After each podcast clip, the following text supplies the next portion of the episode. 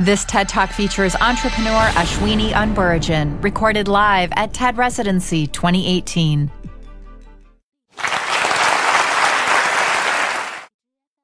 When I was raising investment for my startup, a venture capitalist said to me, Ashwini, I think you're going to raise a few million dollars, and your company, it's going to sell for 50 to 70 million. You're going to be really excited. Your early investors are going to be really excited, and I'm going to be really upset. So I'm not going to invest in this deal. I remember just being dumbstruck.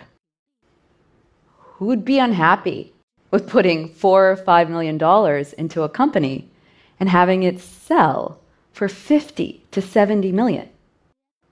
I was a first time founder.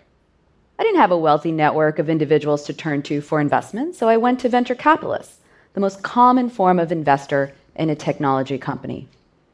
But I'd never taken the time to understand what was motivating that VC to invest. I believe we're living in a golden era of entrepreneurship. There is more opportunity to build companies than ever before. But the financial systems designed to fund that innovation, venture capital, they haven't evolved in the past 20 to 30 years.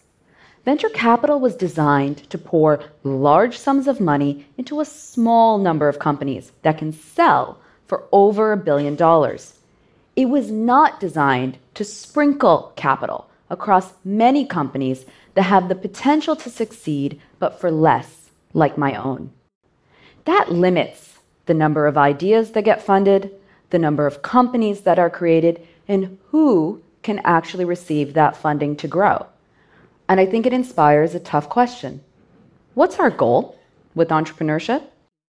If our goal is to create a tiny number of billion dollar companies, let's stick with venture capital, it's working.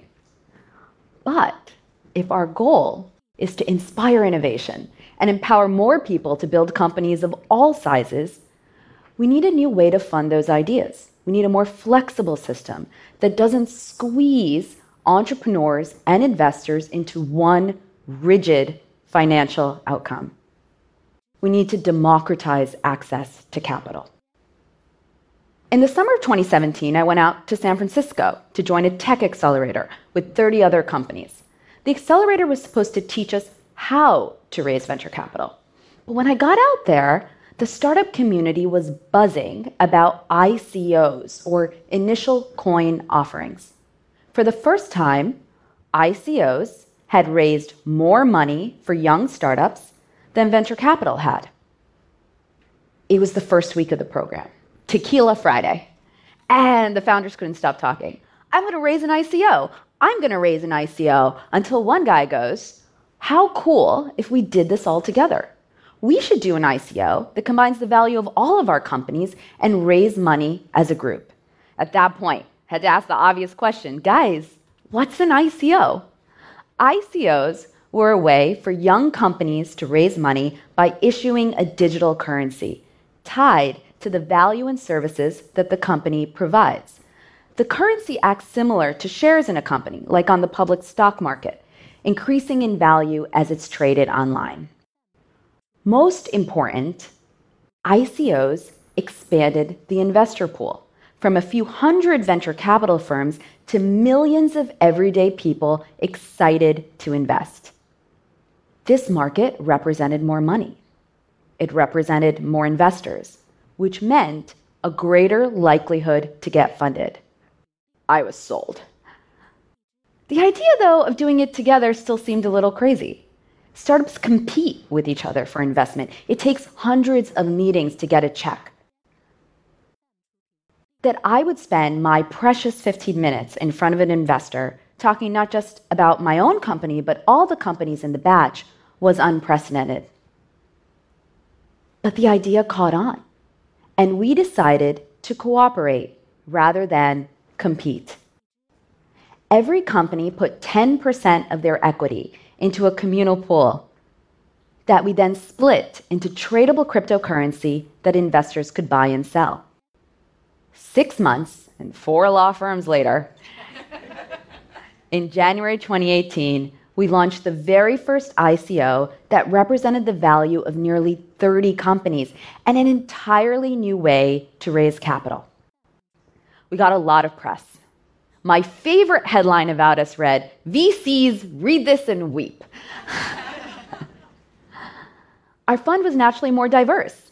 20% of the founders were women, 50% were international. The investors were more excited too they had a chance to get better returns because we took out the middleman fees of venture capital and they could take their money and reinvest it, potentially funding more new ideas faster. I believe this creates a virtuous cycle of capital that allows many more entrepreneurs to succeed. Because access to capital is access to opportunity. And we have only just begun to imagine what democratizing access to capital will do. I would have never thought that my own search for funding would lead me to this stage, having helped nearly 30 companies get investment. Imagine if other entrepreneurs tried to invent new ways to access capital rather than following the traditional route. It would change what gets built, who builds it, and the long term impact on the economy. And I believe that's way more exciting than just trying to invest in the next billion dollar startup. Thank you. For more TED Talks, go to TED.com.